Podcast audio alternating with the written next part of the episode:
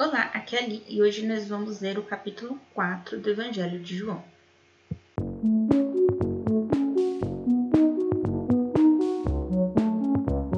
Bem-vindos aos Novenáticos e hoje nós vamos começar a leitura do capítulo 4 do Evangelho de João.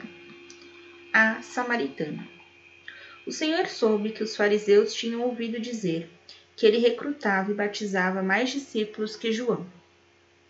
Se bem que não era Jesus quem batizava, mas os seus discípulos. Deixou a Judéia e voltou para Galiléia. Ora, devia passar por Samaria. Chegou, pois, a uma localidade da Samaria chamada Sicar, junto das terras que Jacó dera a seu filho José. Ali havia o poço de Jacó, e Jesus, fatigado da viagem, sentou-se à beira do poço. Era por volta do meio-dia. Veio uma mulher da Samaria tirar água. Pediu-lhe Jesus: Dá-me de beber. Pois os discípulos tinham ido à cidade comprar mantimentos. Aquela samaritana lhe disse: Sendo tu judeu, como podes pede de beber a mim, que sou samaritana? Pois os judeus não se comunicavam com os samaritanos. Respondeu-lhe Jesus: se conhecesses o dom de Deus e quem é que te diz, dá-me de beber, certamente lhe pedirias tu mesma e ele te daria uma água viva. A mulher lhe replicou: Senhor, não tens com que tirá-la e o poço é fundo. De onde tens, pois, essa água viva? És porventura maior do que o nosso pai Jacó, que nos deu este poço, do qual ele mesmo bebeu, e também os seus filhos e os seus rebanhos? Respondeu-lhe Jesus: Todo aquele que beber desta água tornará a ter sede. Mas o que beber da água que eu lhe der jamais terá sede, mas a água que eu lhe der virá a ser nele fonte de água, que jorrará até a vida eterna. A mulher suplicou: Senhor, dá-me dessa água, para que eu já não ter sede, nem vir aqui tirá-la. Disse-lhe Jesus: Vai, chama teu marido e volta cá. A mulher respondeu: Não tenho marido. Disse Jesus: Tens razão em dizer que não tens marido. Tiveste cinco maridos, e o que agora tens não é teu. Nisto dissestes a verdade. Senhor, disse-lhe a mulher: Vejo que és profeta. Nossos pais adoraram neste monte, mas vós dizeis que é em Jerusalém que se deve adorar. Jesus respondeu: Mulher, acredita-me. Vem a hora em que não adorareis o Pai, nem neste monte, nem em Jerusalém. Vós adorais o que não conheces, nós adoramos o que conhecemos porque a salvação vem dos judeus. Mas vem a hora, e já chegou em que os verdadeiros adoradores hão de adorar o Pai em espírito e verdade, e são esses adoradores que o Pai deseja. Deus é espírito e os seus adoradores devem adorá-lo em espírito e verdade. Respondeu a mulher: Sei que deve vir o Messias, que se chama Cristo. Quando, pois, vier, ele nos fará conhecer todas as coisas. Disse-lhe Jesus: Sou eu quem fala contigo. Nisso, seus discípulos chegaram e maravilharam-se de que estivesse falando com a mulher. Ninguém, todavia, perguntou: Que perguntas? ou Que falas com ela? A mulher deixou seu cântaro, foi à cidade e disse àqueles homens: Vinde e vede um homem que me contou tudo o que tenho feito. Não seria ele porventura o Cristo?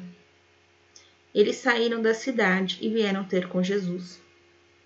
Entretanto, os discípulos lhe pediam: Mestre, come. Mas ele lhes disse: Tenho um alimento para comer que vós não conheceis. Os discípulos perguntavam uns aos outros: Alguém lhe teria trazido de comer? Disse-lhe Jesus: Meu alimento é fazer a vontade daquele que me enviou e cumprir a sua obra. Não dizei vós que ainda há quatro meses e vem a colheita? Eis que vos digo: levantai os vossos olhos e vede os campos, porque já estão brancos para a ceifa. O que ceifa recebe o salário e ajunta fruto para a vida eterna. Assim o semeador e o ceifador juntamente se regozijarão. Porque eis que pode dizer com toda a verdade: um é o que semeia, outro é o que ceifa. Enviei-vos a ceifar onde não tendes trabalhado, outros trabalharão, e vós entrastes nos seus trabalhos.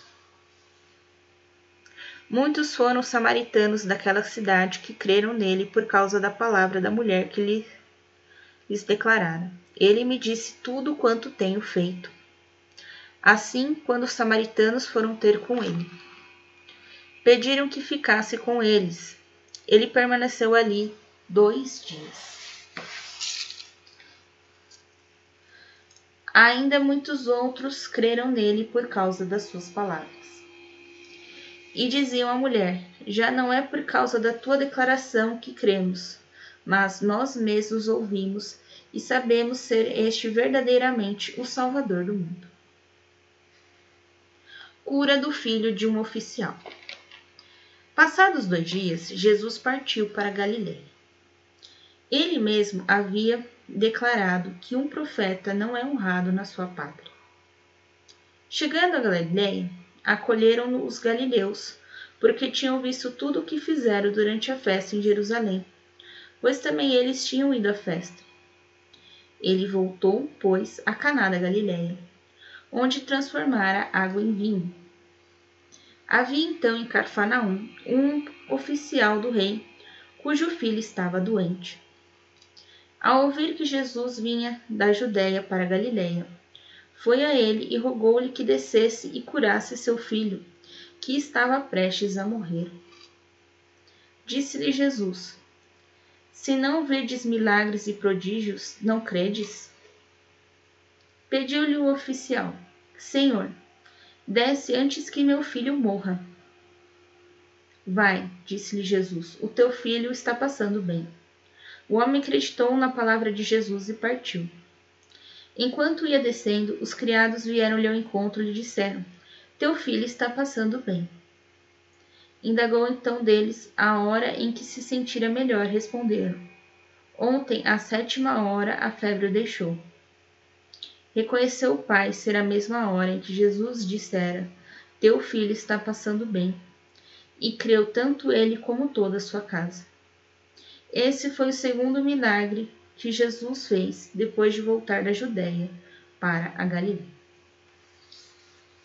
Amanhã nós iremos ler o quinto capítulo. Um beijo, um abraço, que a paz de Cristo esteja convosco e o amor de Maria.